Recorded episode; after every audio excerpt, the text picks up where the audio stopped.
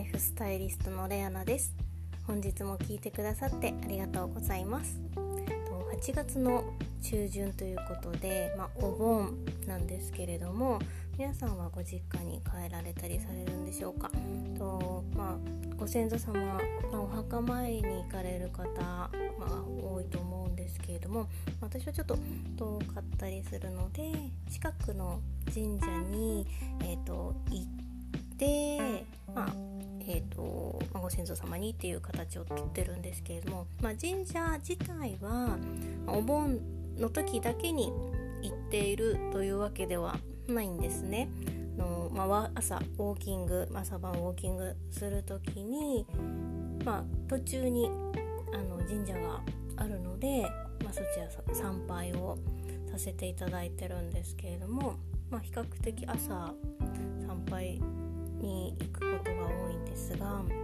この神社っていうのはですね皆さん、あのー、今御朱印を集めてらっしゃる方も多いので、まあ、神社に行くこと自体、まあ、日本人はそんなに抵抗のある方もは少ないと思うので、まあ、神社は比較的あの行きやすいパワースポットだと思います。で、まあ、神社に行く目的って皆さんいろいろあると思うんですね。自分の願いを叶えたいとか、まあ、いつもの感謝を伝えに行くとかそういうことあると思うんですけれども、えっと、私の場合はお願いをしに行くというよりも、まあ、今ある自分ができることを明確にするために行っているのとあとはあの本当に単純にパワーをいただきに行ってるっていうところであの参拝をしています。でよくこう神社行くのを、まあ、その時だけ行かれる方っていらっしゃると思うんですね。もちろんそれもいいと思うんですけれどもできればあの常にこう行ける場所として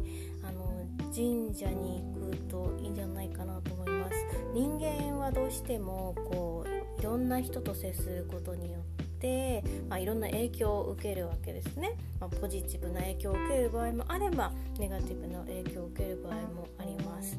で私はあのどちらかというとポジティブな影響を受ける時よりもネガティブな影響を受ける時を強く感じるのであのできるだけそういうふうに自分のモチベーションが下がってその影響を受けないようにするためにもあの定期的に、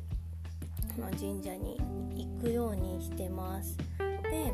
あのまあ、行くことによって何が変わるって目に見えて何が変わるっていうのは私はちょっと見えないのであの明確にこうなんですよっていうことはお話しできないんですがあのやはり空気が違うんですね普通にこう例えばこう道路の,、まあ、あの住宅街とかであればその中に神社が建ってるところもあると思うんですけれどもやっぱり神社は木も通常のところよりも多かったりしますしあとは静かですよね。で静かな場所にいるだけでやはり心が落ち着いたりするっていうのは現代人特に忙しいですしどうしてもこう雑踏だったりこうせかせかした気持ちを煽るようなことだったりあと不安ですね。そういうのを感じ取りやすい状況にどうしてもいるのでそこをまリセットする場所本当に数分でもいいと思うのでそういう場所を一つ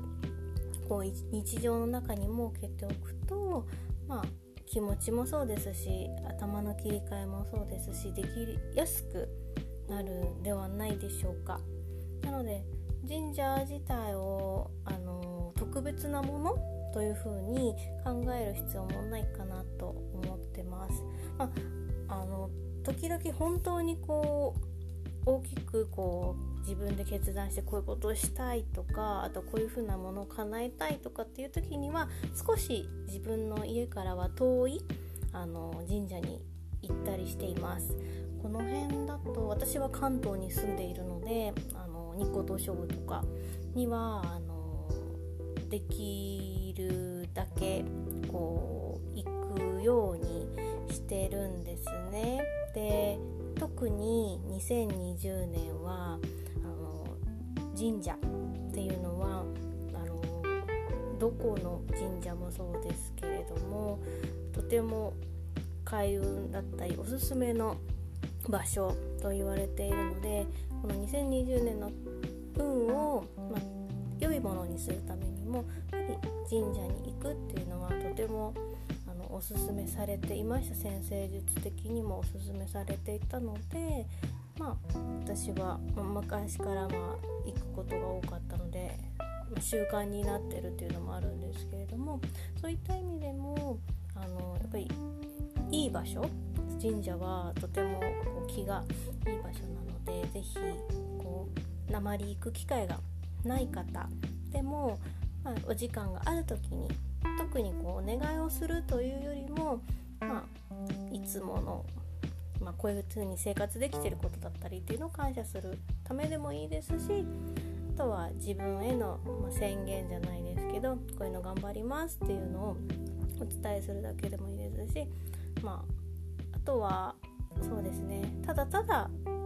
気持ちを落ち着かせるために行くっていうのもとても素敵なことだと思いますので是非日常にそういったこう自分の気持ちを落ち着かせる場所として神社に行くっていうことを是非取り入れてみてください今日も最後まで聞いてくださってありがとうございましたそれではまた明日ライフスタイリストレアナでした。